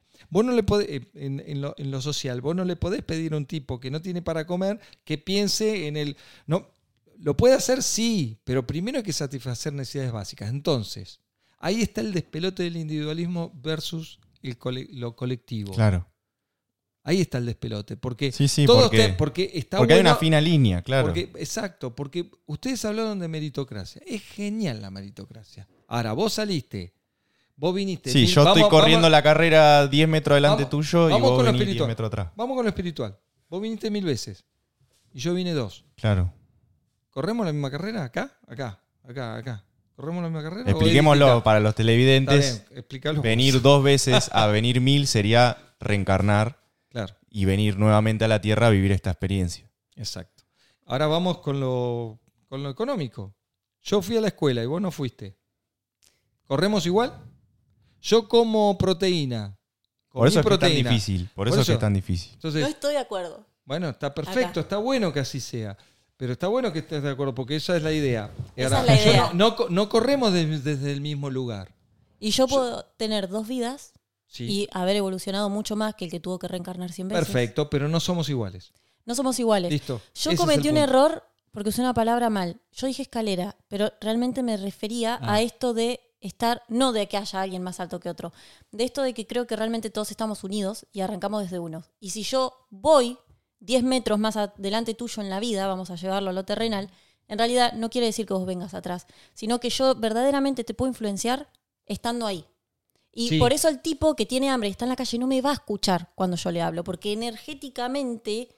Estoy de acuerdo. No va a estar conmigo, pero sí sé que si yo me sigo trabajando a mí y realmente logro eh, esa co-creación, esa co-creación con la realidad, entonces desde ese punto voy a tener un verdadero, un verdadero poder de influenciar a los demás y ahí es donde arranca toda la unión de los unos con los otros, en lo individual. Se me ocurrió una muy buena pregunta. Estoy de acuerdo con eso. Lo que pasa. Pará, se me ocurrió una muy buena pregunta para que podamos entender esto. Si una persona tiene hambre, por ejemplo, y yo voy y le doy comida, ¿lo estoy ayudando verdaderamente a esa persona? Yo no estoy diciendo que hay que darle comida. No, pero te lo pongo desde ese ángulo para que podamos entender hasta qué punto existe o no eh, el tema del ayudar al otro o de la meritocracia. Por eso. Yo, no, no, estoy, porque esa es la solución. Vos estás planteando la solución, yo estoy planteando el problema, que es anterior. Yo, lo único que estoy diciendo es, no salimos todos del mismo lugar. Es eso, nada más. Después, ¿cómo lo solucionamos el problema? Si hay que solucionar, porque puede decir alguno, no, como me parece que vas apuntando vos. Bueno, que vaya viendo. Que mi ley dice eso. Mi ley y los de extrema derecha de mm, extrema derecha de Estados Unidos, ¿qué te dicen? Que se cague. Si se tienen que caer los bancos, que se caigan los bancos. Estoy hablando de los políticos, no del poder. El poder no quería que se cayeran los bancos, ¿no? Pero los de extrema derecha, ¿y qué decían los demócratas? Los demócratas, no, pará, vamos a salvarlo porque se cae todo. Ahora, los de extremo pensamiento de derecha decían que se caigan. ¿Qué es lo que está diciendo ella un poco? Sí, que se caigan, porque vos viniste a eso. Bien, yo no comparto esa manera de mirar la vida. No la comparto. Yo comparto porque comparto la, la mirada de que, ahora vemos la solución, la mirada de que no partimos todo del mismo lugar, ¿sí? Que en algo, te, si te puedo ayudar, te ayudo, ¿sí? El tema es cómo te puedo ayudar. Claro. El tema es cómo te puedo ayudar. Ahora, si yo estoy en una comunidad organizada, te puedo ayudar de una manera diferente a que si no la tengo organizada. Si yo soy un individuo y paso por la esquina de, un coso y veo que un tipo se está cagando de hambre, voy y le doy la plata. Y hay otro que me dice, no, no le des plata al nene porque después llega a la casa, lo cagan a palo. le- te-". Toda la historia. Sí, pero ¿sabes qué? Yo cuando le di plata, dejo para que no lo caguen a palo. ¿Qué es lo que yo puedo hacer? ¿Sí? Prefiero hacer sabiendo eso que no hacer. Pero esa es mi decisión. No digo que esté bien, digo que es lo que yo siento hacer conociendo el problema. ¿Por qué? Porque yo no puedo ir y solucionarle el problema a la casa. No puedo, no quiero, no me da, no tengo ganas, lo que sea. Y vos lo podés hacer porque vos te ves a vos mismo de esa manera, porque ya tenés un trabajo personal y ya Sí. pudiste verlo afuera. Totalmente. Entonces, por eso yo siempre, por eso es que, no sé si es tanto cagarse en uno, en el otro, perdón, en realidad es verdaderamente ayudar al otro.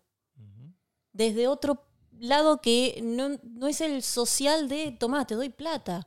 Que viene a hacer lo mismo de, tomá, te doy este plan, te regalo esta computadora y te pongo el choripán en lo que sea. O sea, es verdaderamente ayudar a la gente desde darle poder.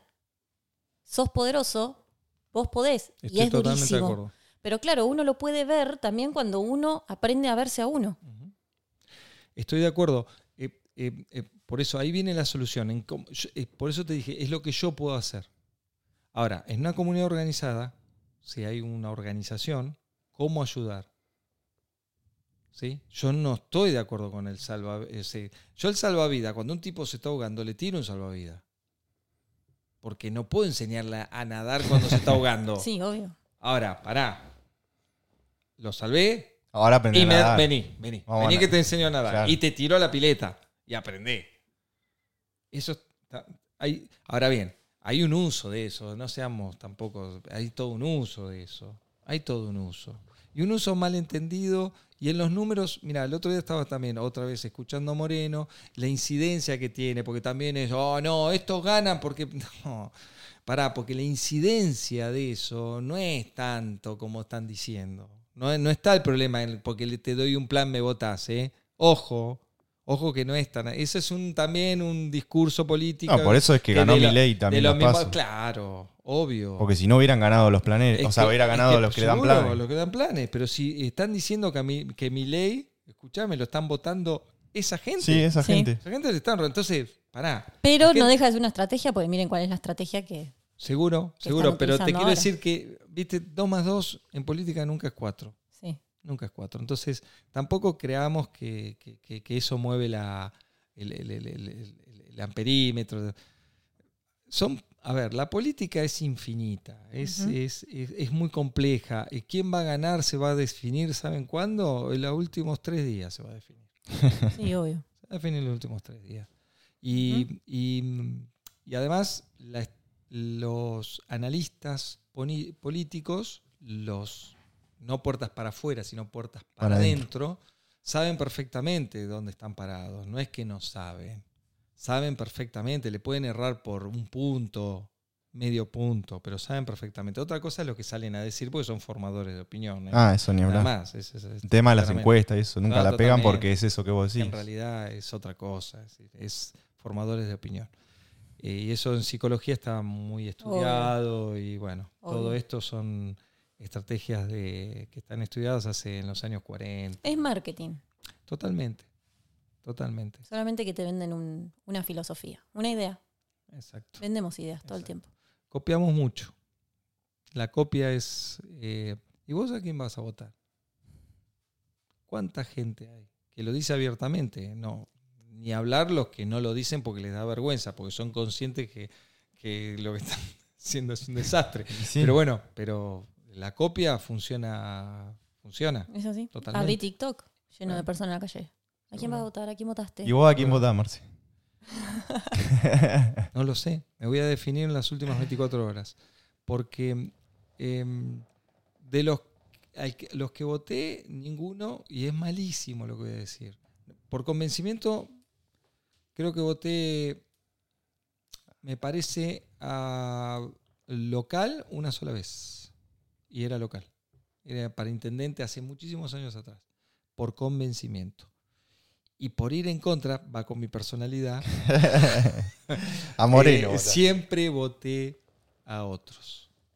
Sí. Claro, siempre a otro. Siempre. No al que ganó, siempre, siempre al que mm, sabía que No iba a ganar. no iba a ganar. Yo No, lo he hecho que también. Lo he hecho mucho. Es malísimo lo que estoy diciendo, lo sé, pero lo que pasa es que no resueno con ninguno. A, yo, a mí me pasó de votar a Nico del Caño.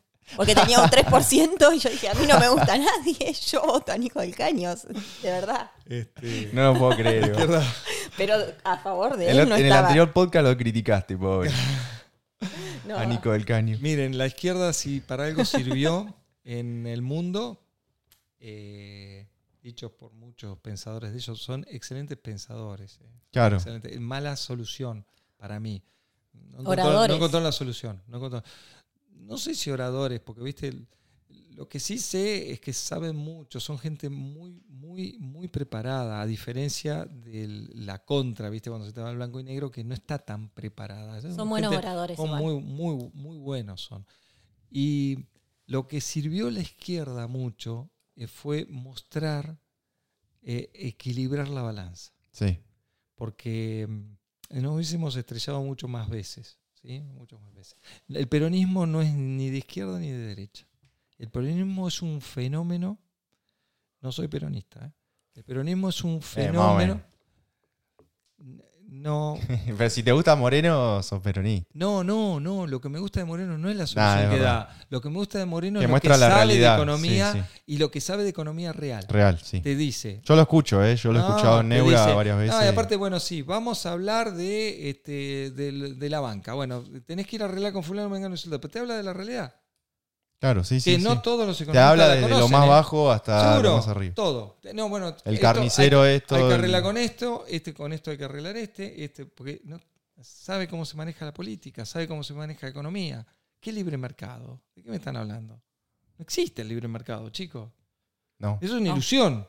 Entonces, cuando te dicen, no, vamos a defender el coso, mentira. Ujú. Está defendiendo a Pirulo, José y, y- y Josefa. Suerte. nombre y apellido. Sí. Sí, sí. No, no, no, no, no es así. Y no está mal. Lo que quiero decir que no me vendan que. Sí. ¿Entendés? Sí, Digamos, sí, la- te las entiendo. cosas. Nosotros lo nombre. decimos a- discurso. abiertamente. Claro, eso Yo sí. lo digo abiertamente que lo voy a votar, Sí. pero s- sabiendo todas estas cosas. O sea, viendo a Moreno y entendiendo que hay cosas que.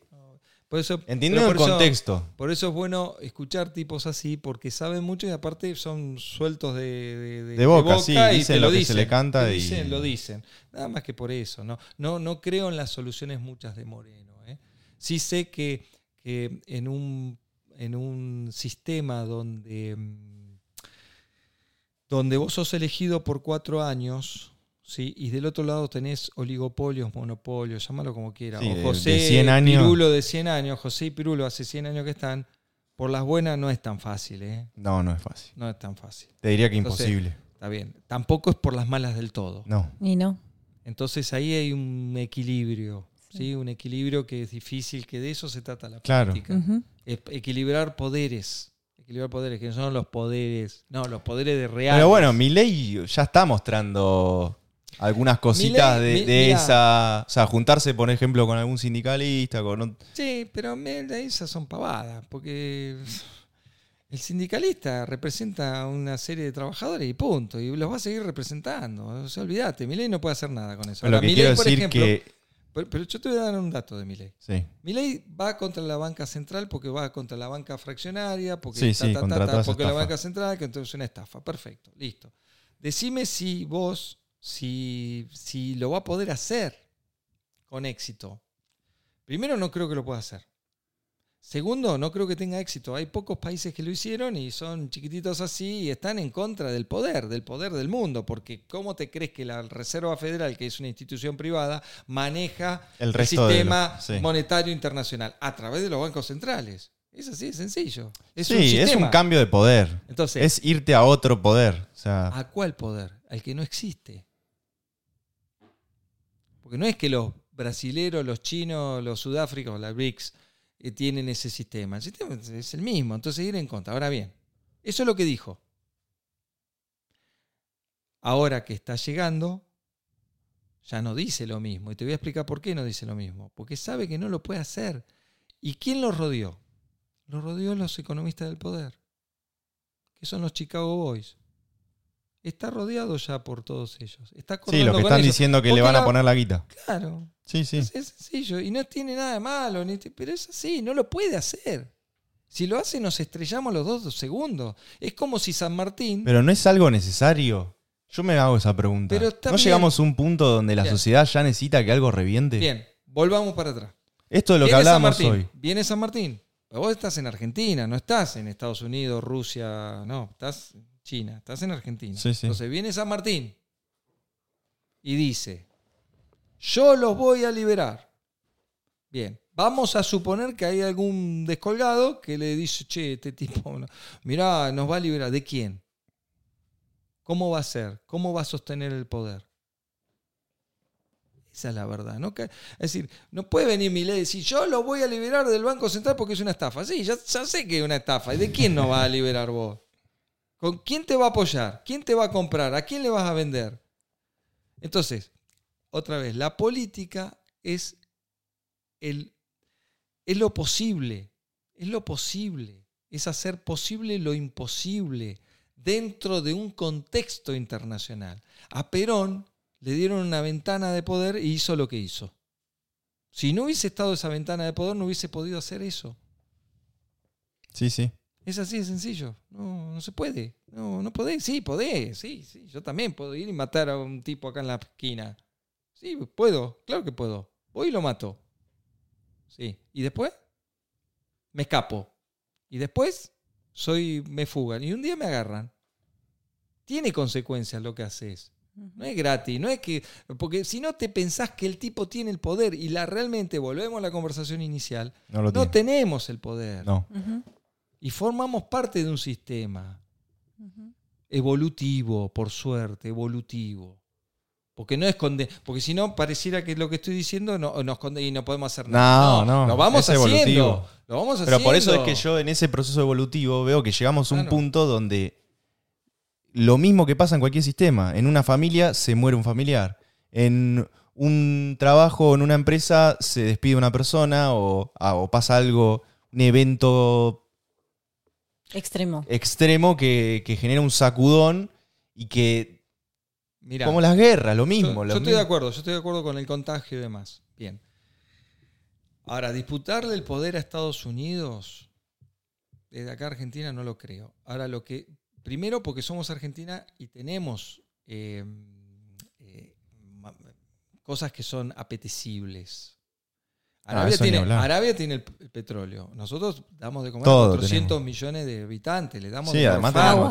Le damos de agua, morfar a tenemos- 400 millones. Tenemos agua, Tenemos recursos Tenemos litio, minerales. sí, litio. tenemos petróleo.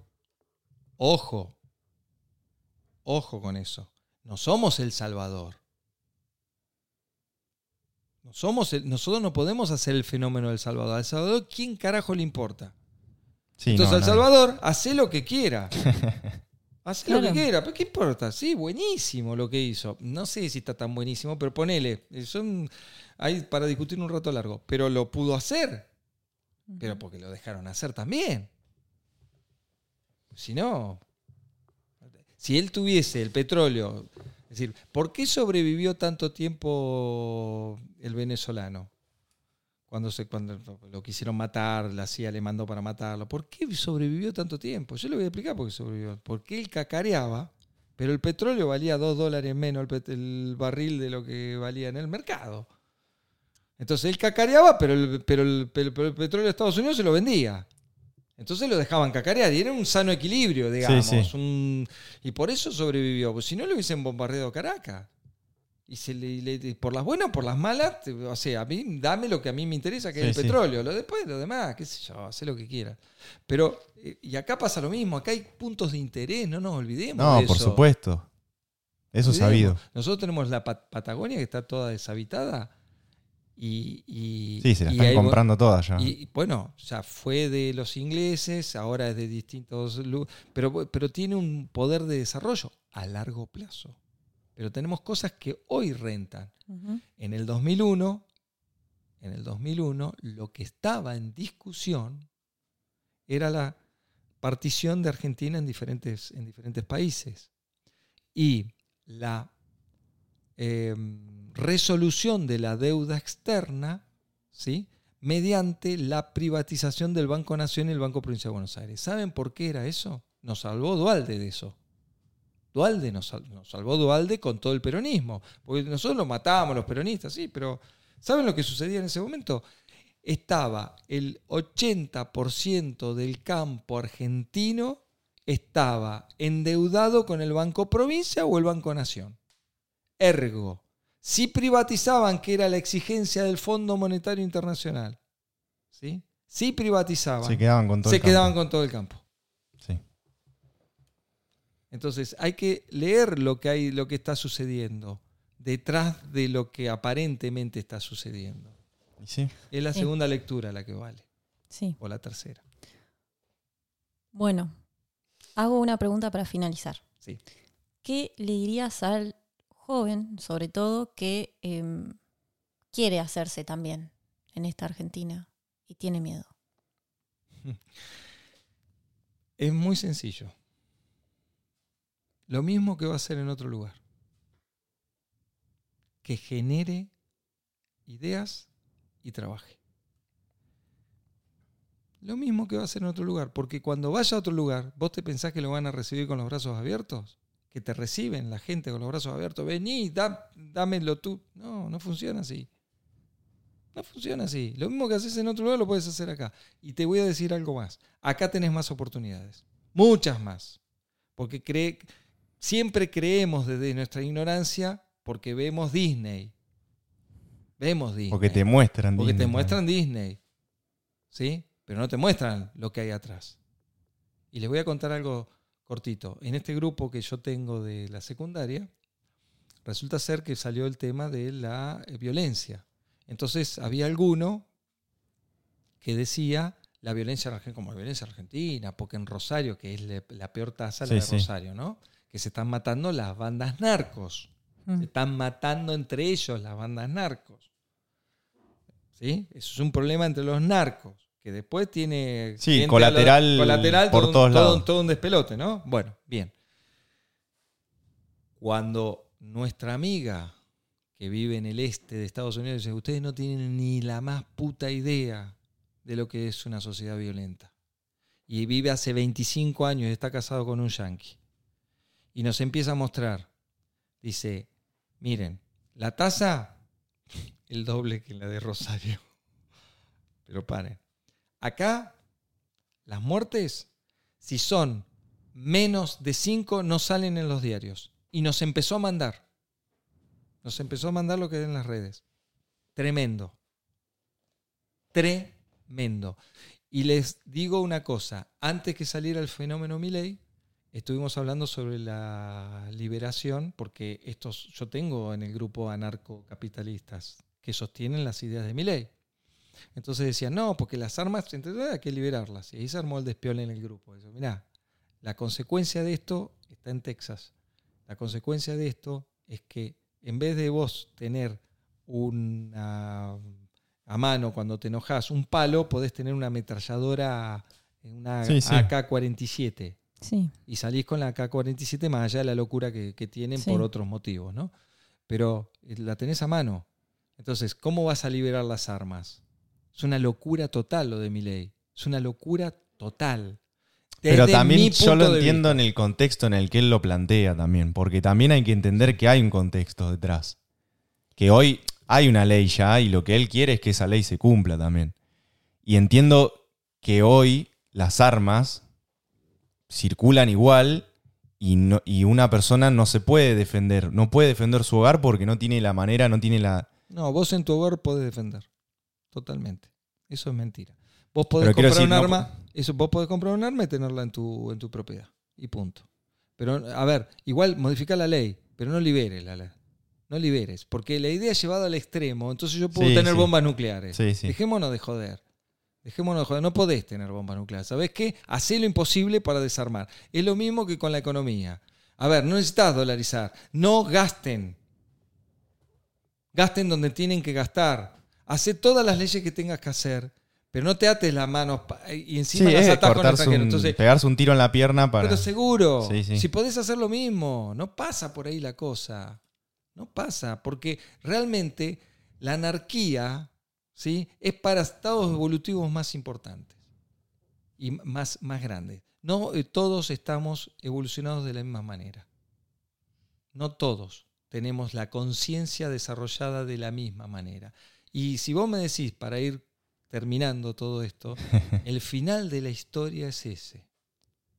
El final es que no todos tenemos el mismo grado de conciencia. A partir de ahí se, se te caen todas las teorías igualitarias. Es muy difícil porque todos tenemos grados de conciencia diferentes sobre las Sí, cosas. sí. Sobre, lo- sobre la, la visión de la vida, sobre la visión de la economía, sobre, sobre todo. Es que ahí es donde se cae tanto la meritocracia como el comunismo. Todo. Porque Todo. pasa eso que vos decís. Todo. Todo. Pero otra vez, pensando en blanco y negro, para ponerte en blanco y negro otra vez, eh, el comunismo se cayó. Ya en 1930, Perón lo decía. eh, Allá en 1960 y pico lo decía el viejo. O sea, nadie puede creer en el día de hoy que el comunismo funciona. No funciona. Funcionó el socialismo en algunas, en algunas. Son medias capitalistas, medias pero nada más. No, no- no funcionó, un sistema que no funcionó. Pero lo que no entendemos es que el capitalismo tampoco, Tampoco. funcionó. No, no. Ese es el tema. Entonces no es blanco-negro. No, no va por ahí la cosa. La justicia social, llevándolo al peronismo, es un tercer movimiento que recién ahora en el mundo ¿sí? se está viendo como posible solución a todo este conflicto que existe. Y probablemente en algún día dentro de 100 años, ¿sí? miremos para atrás y digamos, ¿quién fue el fundador del, del- del- de, de este movimiento? Y fue Perón. Entonces, lo que sucede es que los éxitos y los fracasos se ven a lo largo del tiempo, no cuando están sucediendo. Claro. Es así. No soy peronista, te lo aclaro. Bueno, ¿Estamos? estamos. Hoy sí que hubo para observar, che. Estuvo intenso. Bueno, A nosotros nos viene re bien. A nosotros nos viene re bien porque vos ya sabés cuál es nuestra postura y... Más o menos. Sí, vos la sabés ya. No, Bueno, porque no. creo que siempre hay un antes y un después. Después de esta conversación, haya alguna otra postura. veremos. Lo que pasa es que no estoy planteando ninguna solución, estoy planteando todos problemas. Observaciones nada más. Sí, sí. Si decís- y cosas que compartimos. Claro, eh. porque Cosas que si compartimos. vos decís, ¿cuál es la solución? No, no te di ninguna solución. Yo lo único que digo es, lo único que te estoy diciendo es, guarda con los espejitos de colores. No, ni Nada hablar. más. Nada más que eso. Después cada uno es libre. Bueno, gracias, Marce. Gracias, Gracias por, por venir. por venir. Y bueno, ya vamos a hacer otro y le Sí, vamos a meter caña No a pleno. Dale. También con ella. Uh, Ahí, con si pones un literas acá, chao. Y gracias a vos, si llegaste hasta Apagamos acá. todos los micrófonos y, y dejamos uno prendido nomás. Perdón por cortarte. Bueno, y gracias a vos si llegaste hasta acá, si nos escuchaste y quien tenga ojos. Que vea. Chao.